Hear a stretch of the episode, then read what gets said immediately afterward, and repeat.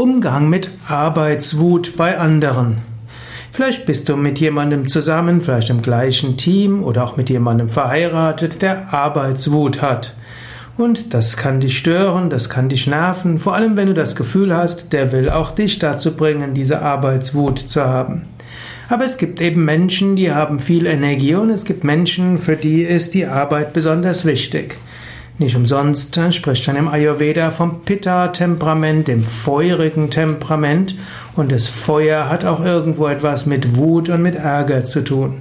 Arbeitswut ist also jetzt nichts, wo jemand ärgerlich ist, sondern heißt einfach, er hat entsprechendes Feuer. Es hilft, wenn du den Menschen etwas zu trinken gibst, also Wasser oder Kräutertee. Es hilft, wenn du ihn öfters mal Anerkennung zeigst für das, was er tut. Und es hilft auch, wenn du ihm ab und zu mal empfiehlst, auch mal Pause zu machen.